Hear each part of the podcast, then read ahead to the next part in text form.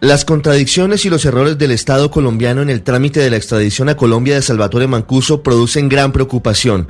Aunque el gobierno intenta salvar su responsabilidad asegurando que las fallas han sido de los jueces, es inaceptable que una de las tres solicitudes haya sido mal tramitada por el Ministerio de Justicia y por la Cancillería, que tenían el deber de verificar si la autoridad judicial que hizo la petición era o no competente para ello. Por supuesto que el juez que hizo de manera errónea esa solicitud de extradición de Mancuso tendrá que dar explicaciones, pero el gobierno no puede servir como simple notario para este tipo de trámites sin verificar si son o no procedentes. En la tercera solicitud, que tiene como base una providencia de 155 páginas expedida hace 16 días por la Sala de Justicia y Paz del Tribunal Superior de Bogotá, la Cancillería ayer protagonizó un bochornoso episodio que estábamos escuchando de contradicciones para intentar explicarle al país en qué va ese trámite. La Cancillería primero emitió un comunicado en el que admite que lo que se formalizó el pasado 20 de agosto fue la solicitud de detención preventiva con fines de extradición de Salvatore Mancuso, pero que solamente formalizará la petición de extradición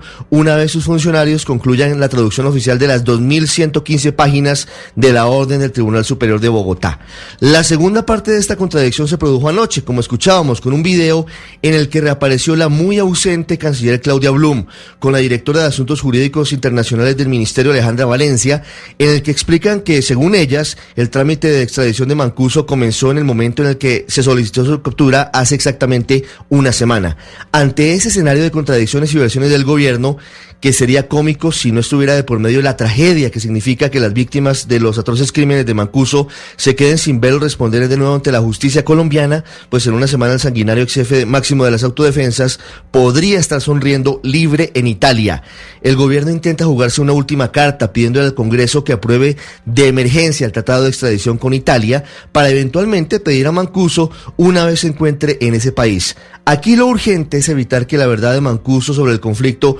huya con su exilio dorado en Italia, pero el Estado colombiano tendrá que explicarles a todos los integrantes del país su incompetencia y negligencia en este bochornoso episodio.